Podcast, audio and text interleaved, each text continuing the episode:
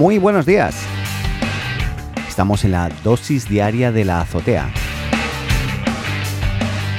Hoy es miércoles 13 de mayo del 2020. Y vamos a estar comentando las noticias del día, eh, qué pasó ayer, qué es lo que va a pasar hoy. Y partimos por una que le va a interesar a gran parte de la población masculina, digo gran parte de la población masculina adulta, y, es que, y, también le puede interesar mucho y tiene que tener mucho miedo Turquía. Eh, ¿Por qué? ¿Por qué crean? ¿Por qué creen ustedes? Bien, resulta que Xiaomi, esta empresa fantástica tecnológica china, que cada día nos sorprende más, que no solamente hace teléfonos o, hace desde mascarillas eh, para, el coronavirus que, que, tienen ventiladores, no sé si han conocido o han visto, eh, mm, básculas o pesas eh, que se conectan a tu celular para pesarte cada día y ver eh, el estado de, tu peso diario, hasta, pues sí, un crecepelo, un peine crecepelo. bueno, básicamente em, usa una tecnología, este peine crecepelo, que se llama Low Level Laser Light Therapy, el LLLLT, mediante la cual usando una luz láser de baja potencia, permite estimular el crecimiento del cabello. ¿No es impresionante? Increíble. Bien. Eh, la verdad es que, bueno, eh, llevan ya un tiempo desarrollando esto junto con una otra compañía china que se llama Yupin o Youpin. Eh, este, este peine crece pelo va a costar más o menos unos 56 euros y promete que va a obtener resultados el, usuario con ese peine en, unas 16 semanas de uso frecuente y en 30 semanas ya estaría, comenzaría incluso a aparecer o a generar nuevos folículos, o sea, nuevos lugares donde va a crecer el pelo donde antes ni tan siquiera crecía. Eh, bueno, ya veremos. Yo de momento no lo voy a usar porque me gusta el pelo cortito, incluso algún día me raparé completo. Pero, pero bueno, impresionante, ¿no? Xiaomi ahí apostando por, eh, el pelo. Y ahí Turquía, ustedes saben, Turquía es un gran generador de, pelo, de, pelucas, en este caso, y de, injerto de pelos, eh, porque los turcos tienen mucho pelo. Y ya veremos qué pasa ahí, ya veremos. Bueno, cambiando totalmente de noticia, eh, en este caso vamos a volver a hablar de nuestro amigo Elon Musk y, con Tesla porque ya desde que este fin de semana pasado pues abrió su fábrica y, fabricaron 200 eh, autos, 200 coches así de una, forzando un poco a los empleados, ya se está transparentando y se está dejando ver que efectivamente eh, los empleados mm, no muchos están de acuerdo con, esto y han empezado incluso a recibir amenazas eh, aparentemente de perder sus beneficios, incluso sus empleos. Eh, Tesla está usando tácticas realmente aparentemente Digo realmente aparentemente, porque como no lo sé, yo lo que lo, estoy leyendo, ¿no?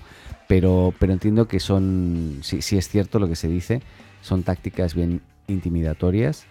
Eh, y, están enviándola además por mail, no, no tienen problema, no tiene pelos en la lengua. Y parece ser que se están enviando mensajes como si no se siente cómodo al ir al trabajo, puede quedarse en casa y tendrá una licencia sin goce de sueldo. O sea, como vacaciones, pero sin goce de sueldo. Eh, y incluso elegir no presentarse a trabajar podría eliminar o reducir su elegibilidad para el desempleo, dependiendo de la agencia de desempleo de su estado, a ese nivel.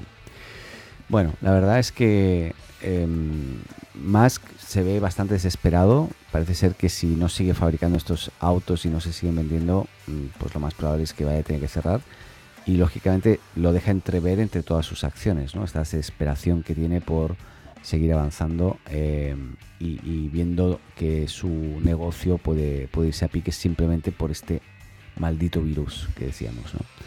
Bueno, veremos qué, es lo que pasa, eh, pero, pero la cosa no pinta bien. Vamos a ver qué pasa este fin de semana, si vuelven a trabajar y vuelven a hacer eh, más autos. De momento eh, no ha recibido ninguna orden de arresto ni nada parecido, pero ya veremos. Y totalmente opuesto es el camino que está siguiendo Twitter, que el, fabricante de esta plataforma o el, eh, Twitter como empresa permitirá a todos sus empleados seguir trabajando desde casa de forma permanente.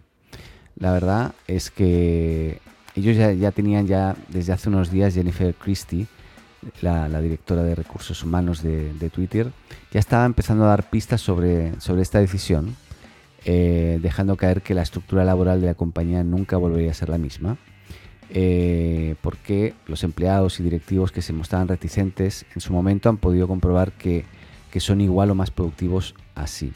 La verdad es que yo creo que pasa en toda empresa. Eh, aquí en Latinoamérica, Mercado Libre es un ejemplo también de empresa que eh, ha llevado a sus casas a, sus 10.000 colaboradores y, están todos trabajando desde sus casas, no hay problemas, es más, está aumentando la productividad, eh, el negocio está yendo bien y eso em, impacta directamente en, eso, en las cifras, en, el negocio y en, y en la evolución. Yo creo que hablando de evolución, hoy las plataformas nos permiten tener esta accesibilidad y este contacto inmediato y directo con, todos los integrantes de la empresa, eh, colaborar mediante todas las herramientas existentes eh, algunas de Google, otras de Microsoft. Eh, bueno, cada uno usa las que, las que vea más convenientes, pero hoy existe toda esa tecnología, como el propio Slack, etcétera, que nos permite estar comunicados de forma instantánea, colaborando de forma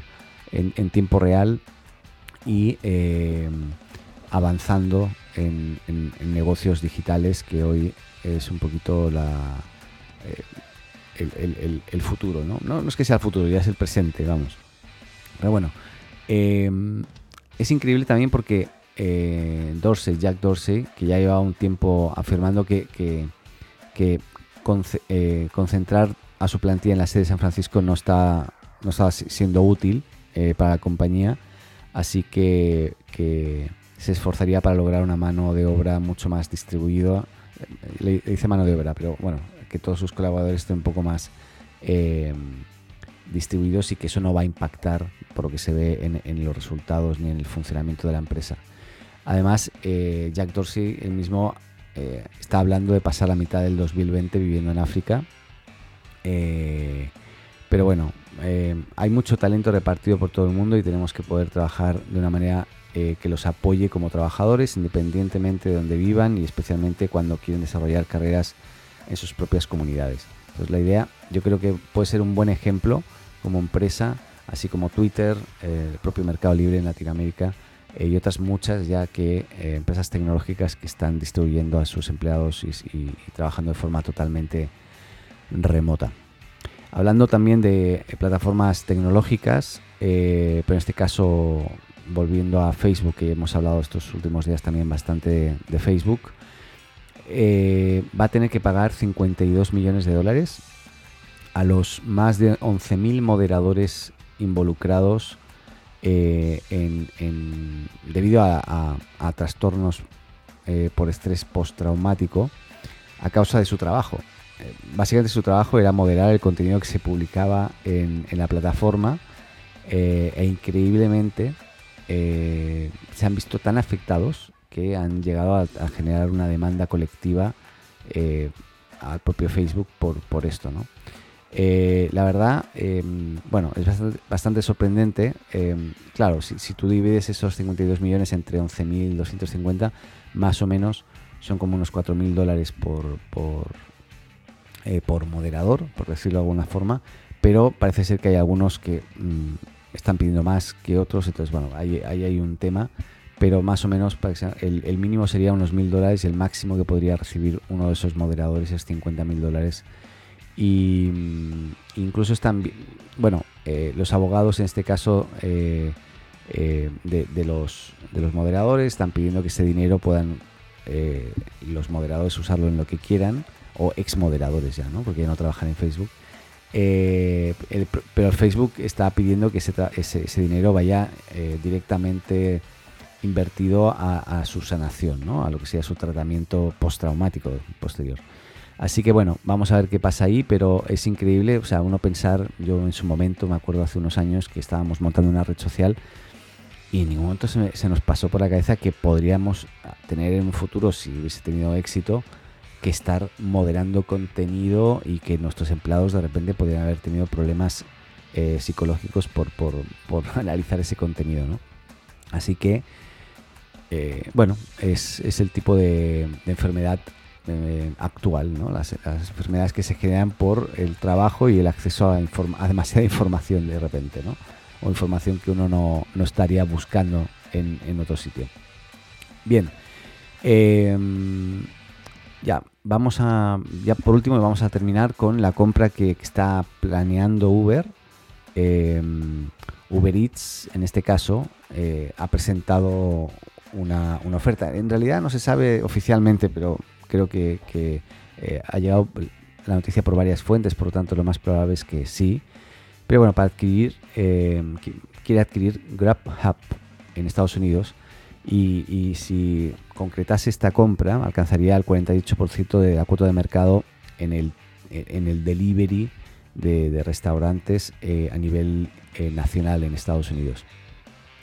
La verdad es que con, con la obligación de, del, de, mantener la distancia de seguridad, de, de no salir, de las cuarentenas, etcétera, las limitaciones en los locales, de, en los restaurantes principalmente y la, la promoción del, del, trabajo en el marco de esta nueva normalidad, lo cierto es que eh, están, se están viendo afectados y lógicamente es el momento de la comida eh, del delivery, de la comida a, casa. ¿no? Y ahí Uber quiere, eh, quiere comerse el mercado, quiere ser el líder indiscutible. Por lo tanto, bueno, ahí las últimas semanas Uber han sido un, todo un baile de, de decisiones eh, y ahora la empresa de tecnología pues está a punto de aparentemente comprar este esta GrabHub no se sabe nada con respecto a por cuánto por cuánto dinero pero más o menos para que se hagan una idea la, la compañía GrabHub está valorada en aproximadamente unos 4.500 millones de dólares. Eh, y ya veremos qué, qué, pasa ahí. Pero pero bueno eh, es, eh, es algo que eh, en algunos mercados, por ejemplo, donde estamos nosotros, en Chile, eh, hay varios actores, está Uber Eats, está Rappi, eh, llegó a estar, eh, bueno, está pedidos ya, llegó a estar em, Globo, la española, pero se tuvo que ir, porque claro, eran tantos y, para focalizarse tenía que centrarse en, en, algunos mercados concretos y decidió dejar la operación en, en Chile y en otros países de Latinoamérica. Pero claro, al final no hay tanto espacio para tantos, o sea, que haya uno o dos está bien, pero que hayan cuatro o cinco actores eh, que hagan el mismo tipo de servicio eh, en, un mercado que tampoco es tan tan grande, pues bueno, es, es, es complejo, ¿no? Eh, competir entre ellos. Entonces, lógicamente, con esta jugada, Uber, pues haciéndose con el 48% de, del mercado del envío del delivery rápido de restaurantes y comida en Estados Unidos, básicamente se estaría haciendo del, del mercado. Bueno, hemos terminado hoy. Eh, mañana más, mañana es jueves. Eh, ya estamos a punto del fin de semana. Así que que lo pasen bien. Cuídense mucho. Mascarilla, guantes, eh, lávense las manos, etcétera, etcétera, etcétera. Eh, recuerden también que nos pueden seguir en las redes sociales y, como dirían nuestros amigos mexicanos, platicar con nosotros eh, y eh, en la Azotea Co, la Azotea Co, todo junto en Twitter, Facebook, eh, Instagram, TikTok, en todo lo que quieran. Ahí estaremos escuchando sus comentarios. Y si estás usando un cliente o una plataforma de, de podcasting tipo Spotify Podcast, Apple Podcast, Google Podcast, mm, no sé cuántos podcasts, lo que tú quieras, síguenos, suscríbete, añadir a favoritos, no sé y así estarás informado todos los días de los programas que vamos haciendo. Bueno, que lo pasen bien, les dejo con Paco y nos escuchamos mañana. Adeu. Hola, me llamo Paco. Si te gusta la azotea, síguenos y suscríbete en tu podcast amigo. Y recuerda, comparte con tus amigos, ah, y también con tu enemigo, ¿eh?